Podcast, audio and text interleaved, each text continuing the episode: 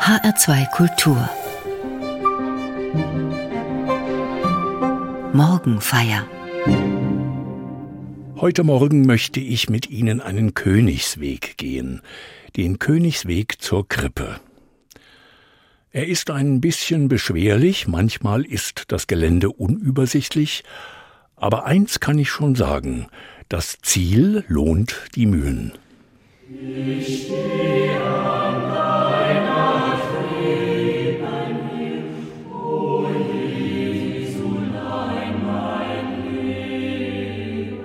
Etwas möchte ich aber erst noch klären. Wieso kommen die Heiligen Drei erst gestern, am 6. Januar, zur Krippe, fast 14 Tage nach Weihnachten? Das hat Gründe in der langen Geschichte der Kirche. Zunächst feiern die Christen Weihnachten am 6. Januar. Aber dann hat sich die westliche Kirche um die Stadt Rom etwas anders entwickelt als die östliche Kirche in Kleinasien. Im Westen konnte man Weihnachten mit dem germanischen Fest der Wintersonnenwende zusammenlegen.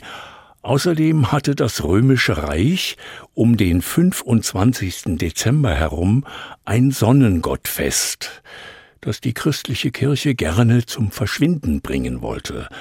Das ist auch gelungen. Weihnachten ist unser größtes Fest geworden, für manche auch das teuerste im Jahr. Jetzt klingt das Fest allmählich aus.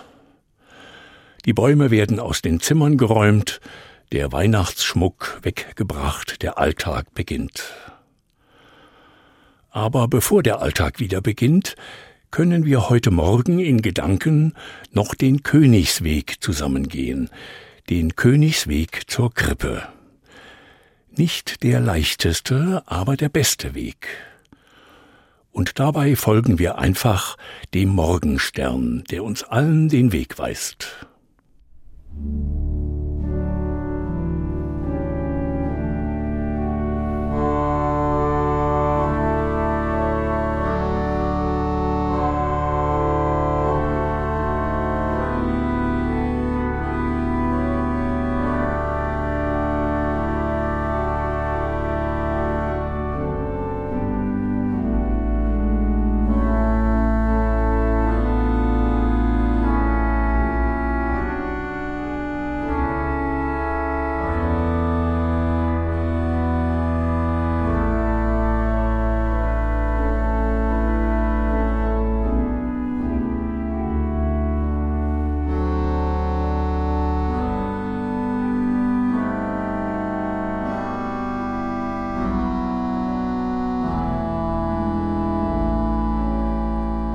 Irgendetwas muss die Heiligen Drei damals auf den Weg gebracht haben. Niemand weiß genau, was es war.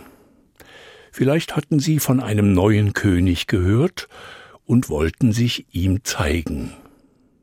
Vielleicht war es der Stern am Himmel, der so außergewöhnlich war, dass sie das erforschen wollten. Beim Evangelisten Matthäus steht nichts von Königen, da sind es Weise. Und von drei Weisen steht auch nichts da. Das denken wir uns dazu, weil es um drei wichtige Geschenke geht Gold, Weihrauch und Myrrhe. Am Ende aber geht es um noch viel mehr. Es geht um leere Hände und erfüllte Herzen. Matthäus erzählt uns das so.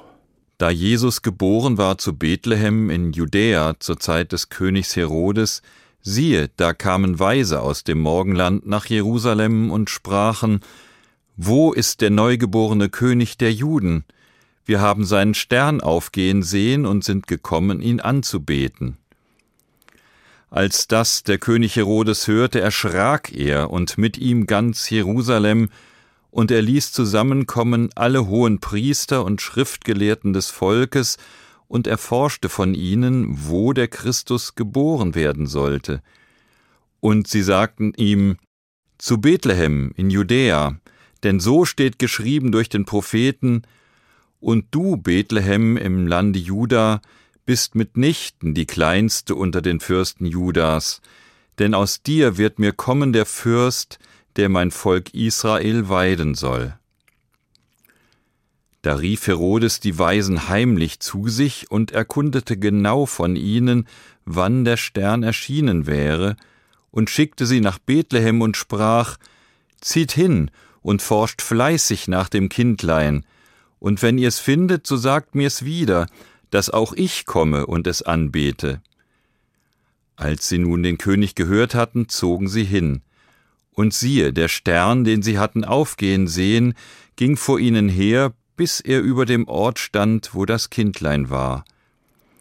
Da sie den Stern sahen, wurden sie hoch erfreut und gingen in das Haus und sahen das Kindlein mit Maria, seiner Mutter, und fielen nieder und beteten es an und taten ihre Schätze auf und schenkten ihm Gold, Weihrauch und Myrrhe.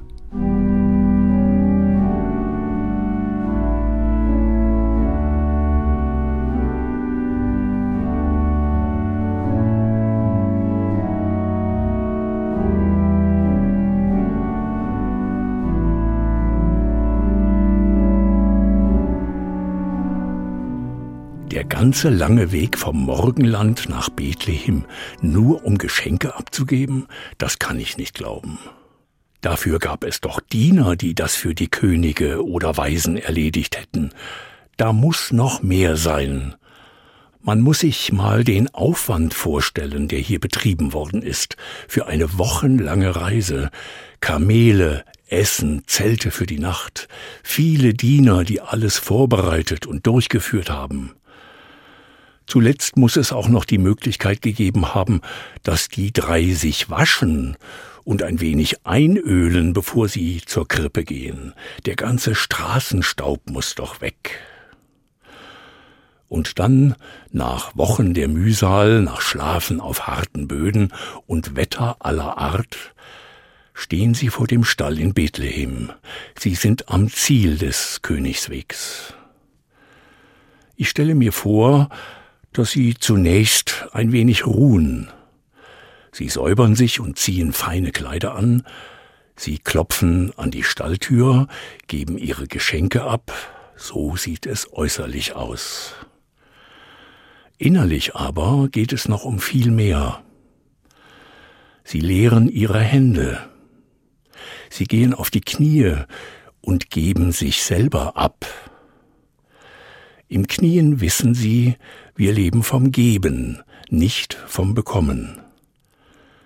Ich stehe an deiner Krippen hier, o Jesu, du mein Leben, ich komme, bring und schenke dir, was du mir hast gegeben.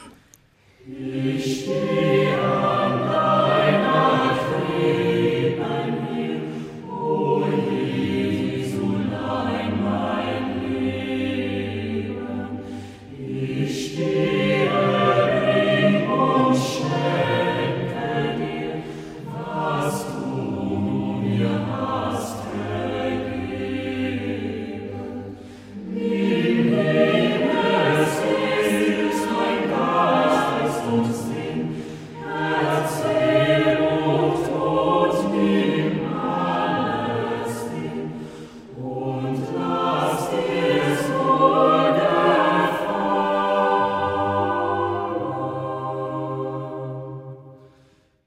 leben vom Geben, nicht vom Bekommen. Das müssen die drei Könige oder Weisen geahnt haben. Deswegen ist ihnen der beschwerliche Königsweg nicht zu weit.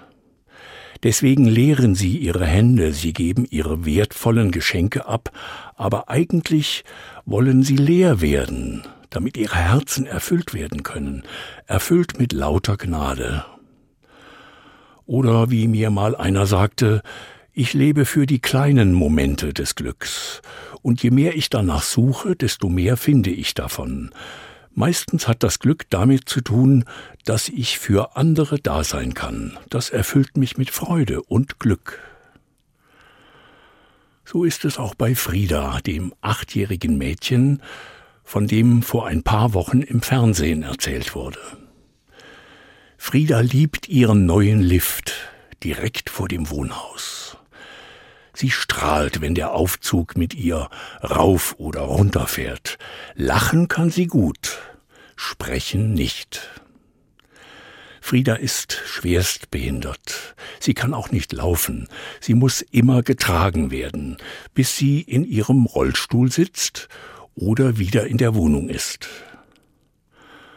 Das Tragen machten Mama und Papa ganz selbstverständlich.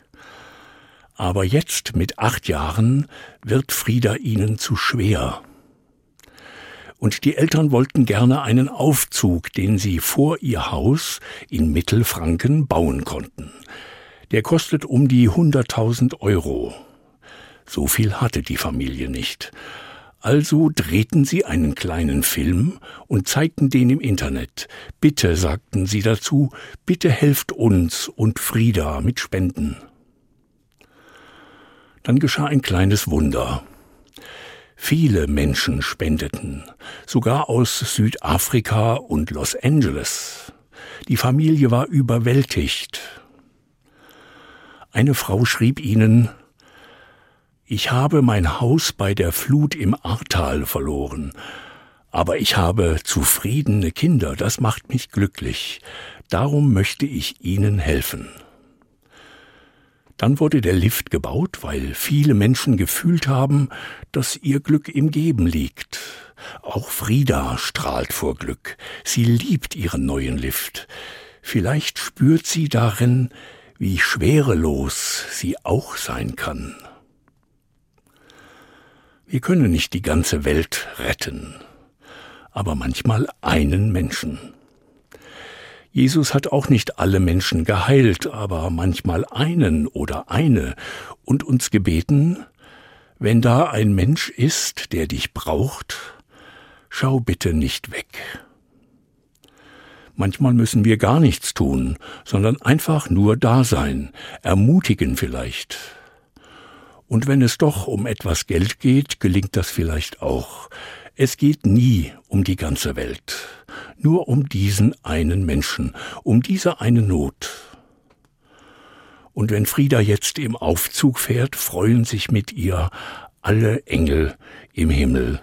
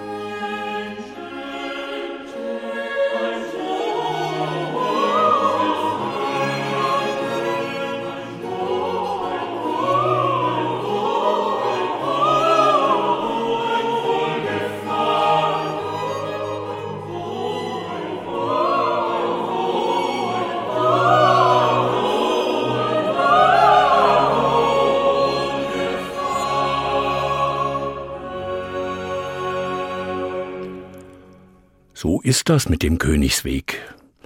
Er fragt nicht danach, was ich alles bekommen habe, er fragt erst einmal danach, was ich geben kann und wem ich geben kann. Wo ich ein wenig zuhören kann, um die Not zu erkennen, oder wo gerade das gebraucht wird, was ich kann. Das sind oft keine Riesensachen, sondern Kleinigkeiten, aber auch die haben es in sich, sie bringen Glück, als Erleichterung, als Trost oder als neuen Schwung fürs Leben. Wir leben vom Geben.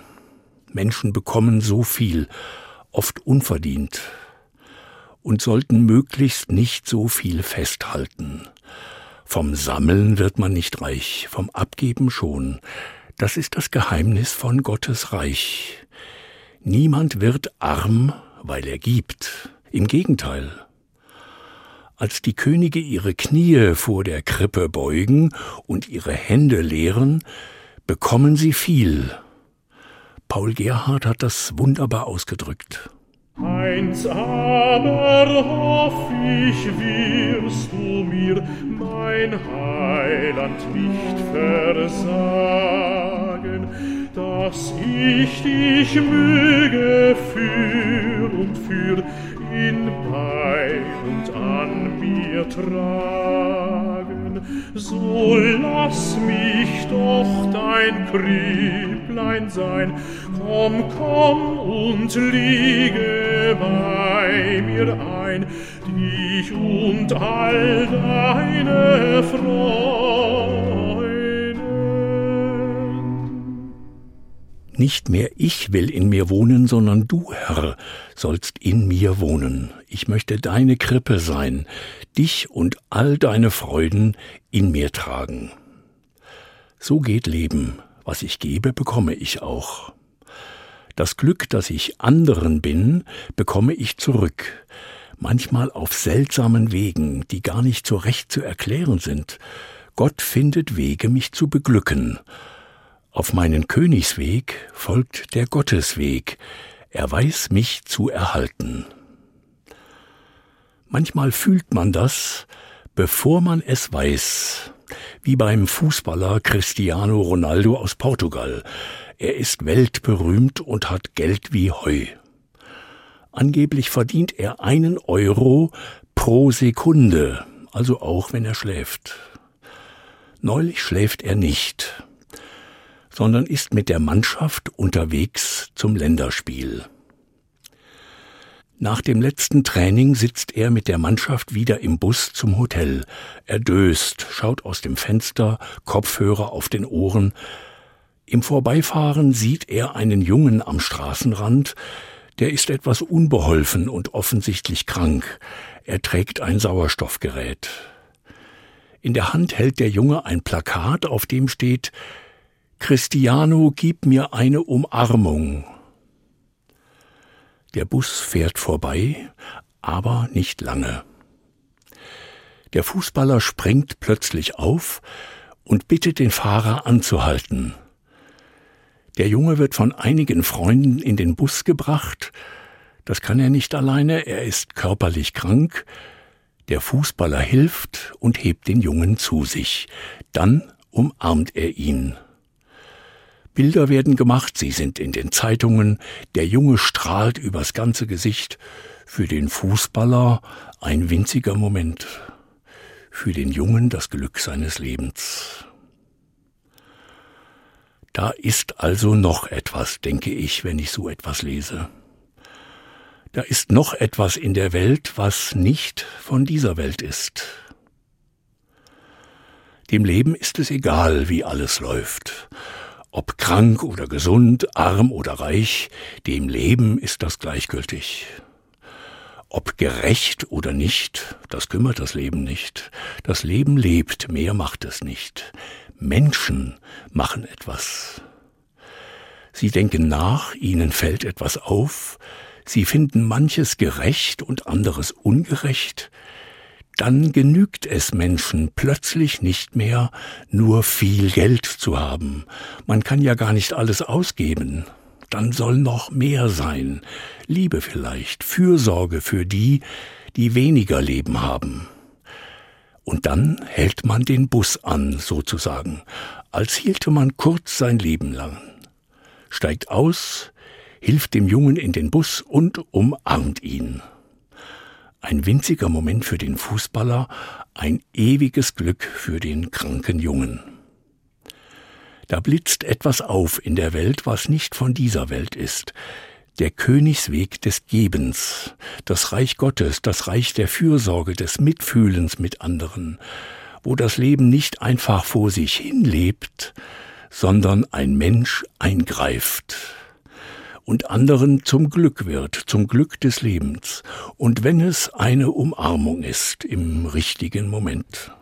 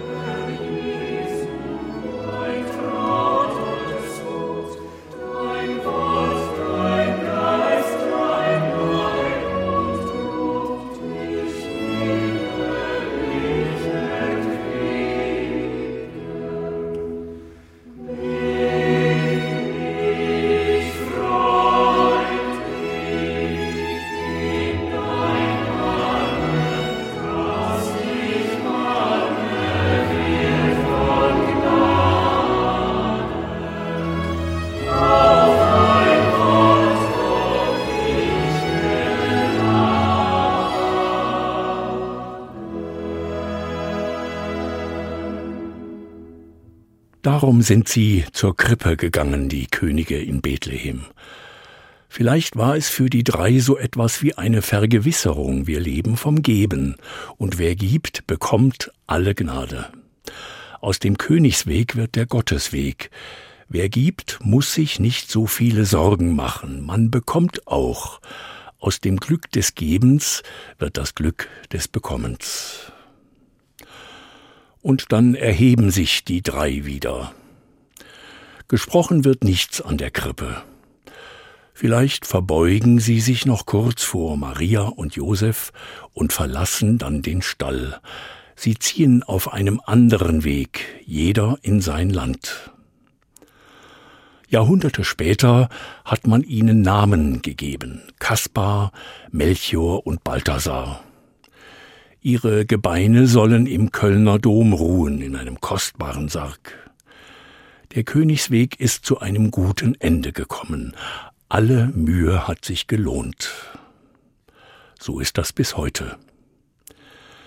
Die Mühe um Menschen lohnt sich. Nicht immer ist der Lohn so, wie wir ihn vielleicht wünschen. Nicht immer kommt der Lohn sofort, manchmal vielleicht erst nach Jahren, aber er kommt. Und manchmal schleicht sich das Glück zu uns durch Türen, von denen wir gar nicht wussten, dass es sie gibt. Gott lässt keine Liebe ungelohnt, keine Fürsorge für Menschen, darauf vertraue ich. Ich lebe für die kleinen Momente des Glücks.